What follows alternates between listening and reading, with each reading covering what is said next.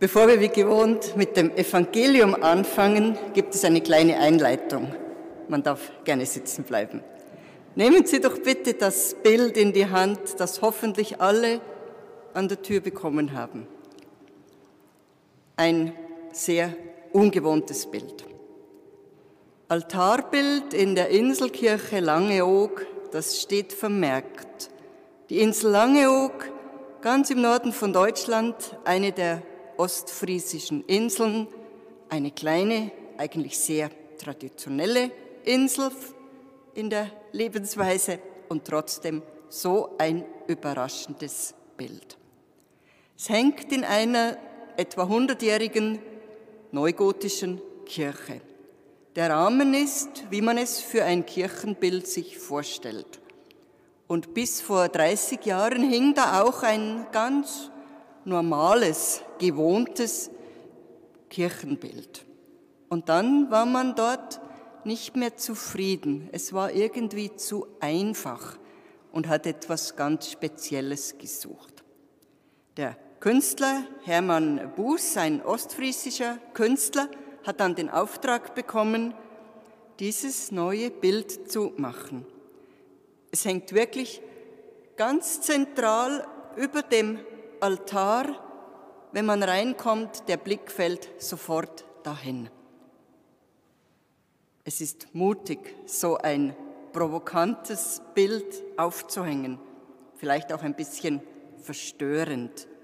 Ich habe einfach gemerkt, seit ich es zum ersten Mal gesehen habe, es beschäftigt mich.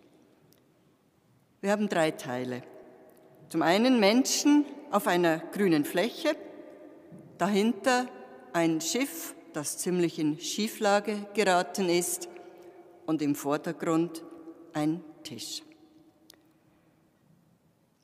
Man habe kein biblisches Thema gewählt, hat man mir in Langeoog gesagt, aber die Lebenswirklichkeit der Menschen abbilden wollen.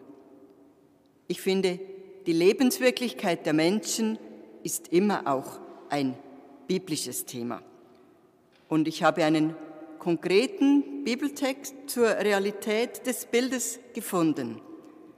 Und wundern Sie sich jetzt nicht, wenn er Ihnen bekannt vorkommt. Wir hören einen ersten Teil.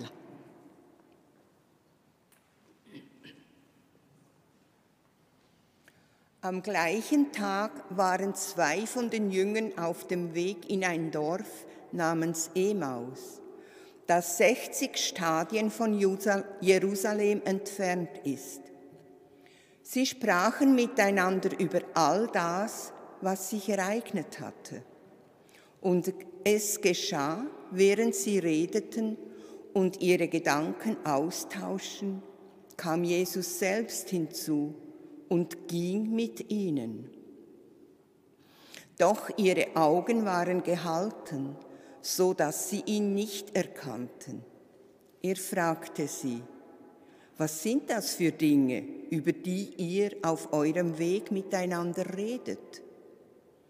Da blieben sie traurig stehen, und der eine von ihnen, er hieß Kleopas, antwortete ihm, Bist du so fremd in Jerusalem, dass du als einziger nicht weißt, was in diesen Tagen dort geschehen ist?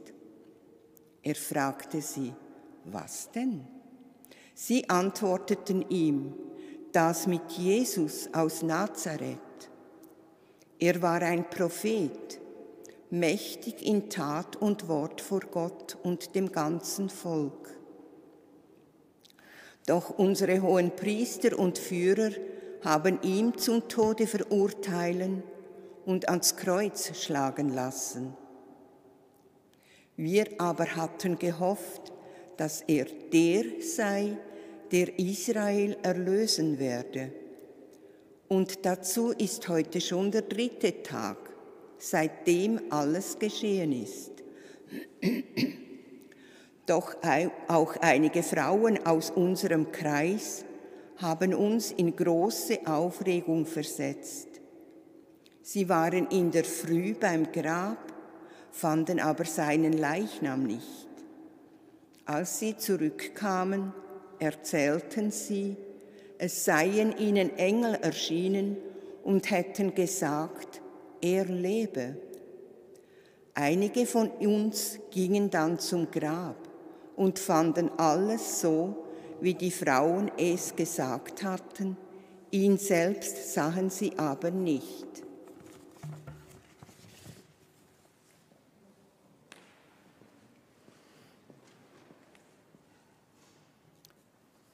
Zwei Jünger sind unterwegs, voll Unverständnis dem Leben gegenüber, ratlos, richtungslos. Das ist für mich das vorherrschende Gefühl in diesem Abschnitt. Sie wissen nicht, wohin, auch wenn sie unterwegs sind zu einem ganz konkreten Ziel, Emmaus. Auch wenn man weiß, wohin der Weg führt, kann man den Boden unter den Füßen verlieren. Die Menschen auf der grünen Fläche im Bild stehen herum, zusammenhanglos, unbeteiligt, abwartend, gleichgültig. Wohin geht es? Sie haben zwar grünen Boden unter den Füßen, grün die Farbe der Hoffnung, aber eine positive Stimmung liegt doch nicht über ihrer Reise.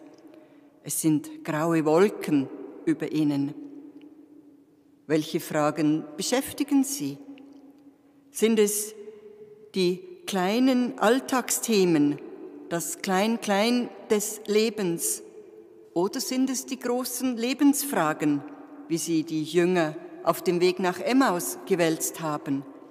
Fragen von Tod und Leben und Erlösung und Sinn und Auferstehung. Wir müssen das gar nicht auseinanderdividieren. Die großen Lebensfragen begegnen uns doch immer mitten in der Banalität des Alltags. Der grüne Boden, das können jetzt nur die Einheimischen entziffern. Das ist der Bodenbelag der Fähre, die zwischen dem Festland und der Insel verkehrt. Das Reiseziel einer Fähre ist klar. Hin und her, hin und her. Aber eben auch wenn man weiß, wohin die Reise geht, kann man den Boden unter den Füßen verlieren. Hören wir, wie es weitergeht.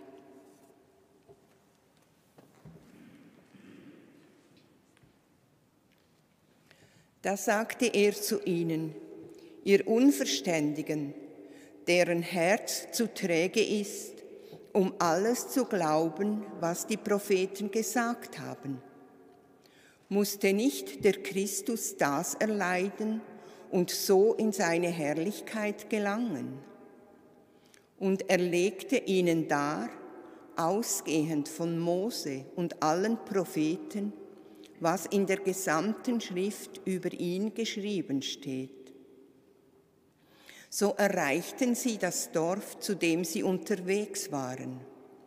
Jesus tat, als wolle er weitergehen. Sie aber drängten ihn und sagten, bleibe bei uns, denn es wird Abend, der Tag hat sich schon geneigt. Da ging er mit ihnen hinein, um bei ihnen zu bleiben.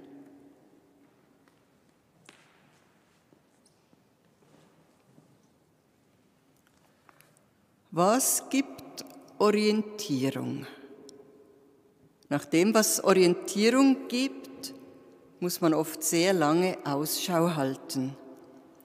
Die Jünger auf dem Weg nach Emmaus sind vermutlich einer ganzen Menge von Menschen begegnet unterwegs. Mit einem sind sie ins Gespräch gekommen.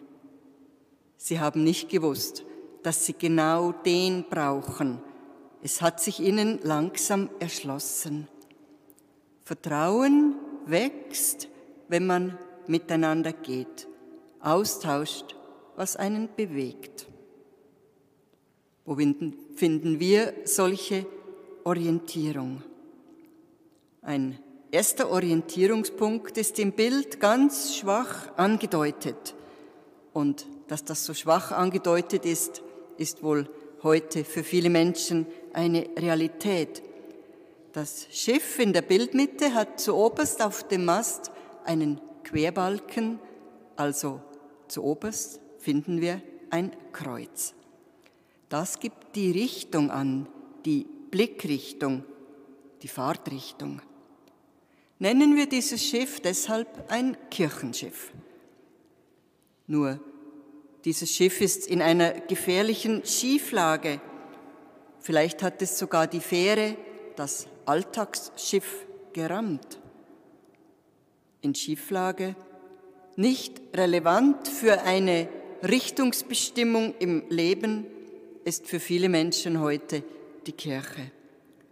Das ist auch kein Wunder angesichts von Verordnungen, die mit der Lebenswirklichkeit von vielen Menschen nicht mehr so viel zu tun haben. Die Reihe der Themen, die in den letzten Jahren Schlagzeilen gemacht haben, ist ja nicht immer erfreulich. Die vorherrschende Außenwahrnehmung ist die von einer großen Schieflage, einem Kirchenschiff, dem man sich besser nicht anvertraut. Wir hier wissen es anders. Wir wissen, dass in der Kirche, in den verschiedenen Kirchen sehr viel Gutes und Menschenfreundliches geschieht. Und wir tragen dazu bei, was wir können, schon allein dadurch, dass wir da sind. Auf das Schiff fällt ein Lichtstrahl. Bezeichnenderweise ist das Schiff ja genauso weiß wie der offene Himmel. Also auch für ein Kirchenschiff gibt es Hoffnung. Denn wie hieß es vorhin am Abschluss des Evangelienabschnittes? Da ging er mit ihnen hinein, um bei ihnen zu bleiben.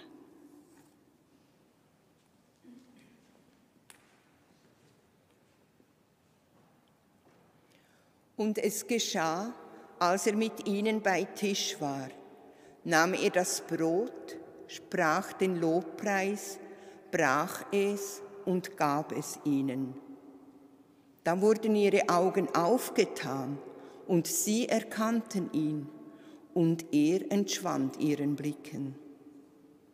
Und sie sagten zueinander, brannte nicht unser Herz in uns, als er unterwegs mit uns redete und uns den Sinn der Schriften eröffnete. Noch in derselben Stunde brachen sie auf und kehrten nach Jerusalem zurück. Und sie fanden die Elf und die mit ihnen versammelt waren.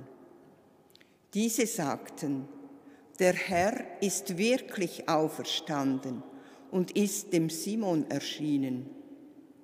Da erzählten auch sie, was sie unterwegs erlebt und wie sie ihn erkannt hatten, als er das Brot brach.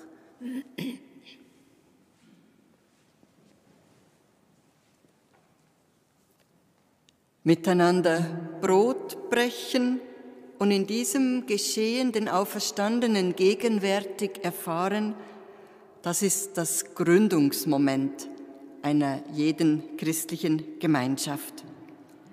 Der Tisch im Vordergrund des Bildes kann deshalb ja nur ein Abendmahlstisch sein. Er erinnert doch ganz direkt an das berühmte Bild von Leonardo da Vinci. Nur, die Plätze sind nicht besetzt. Die Stühle stehen ungeordnet als wären alle schnell aufgebrochen und weggegangen. Das ist verstörend. Es passt wieder zu diesem Schiff in der Schieflage. Und doch, das himmlische Weiß über dem Schiff korrespondiert mit dem weißen Tischtuch. Es hält das Geschehene zusammen und verankert diese wackelige Mittelszene. Die Einladung gilt, egal wohin die Menschen unterwegs sind, was sie suchen, wovor sie weglaufen, was sie beschäftigt. Die Stühle sind da, um besetzt zu werden. Die Jünger im Evangelium sind am Ziel angekommen. Sie haben am Tisch Platz genommen. Und genau in dem Moment können sie nicht mehr sitzen bleiben. Warum sie nach Emmaus gegangen sind, das ist überhaupt nicht mehr wichtig. Sofort brechen sie wieder auf und suchen die größere Gemeinschaft, um auch die an diesen Tisch in die Gemeinschaft mit Jesus zu führen. Wir treffen uns regelmäßig an diesem Tisch. Gelegentlich wünschen wir uns, es wären ein paar mehr, die die Einladung annehmen und mit uns zusammensitzen würden. Sicher ist aber eines, wir sitzen nie allein da.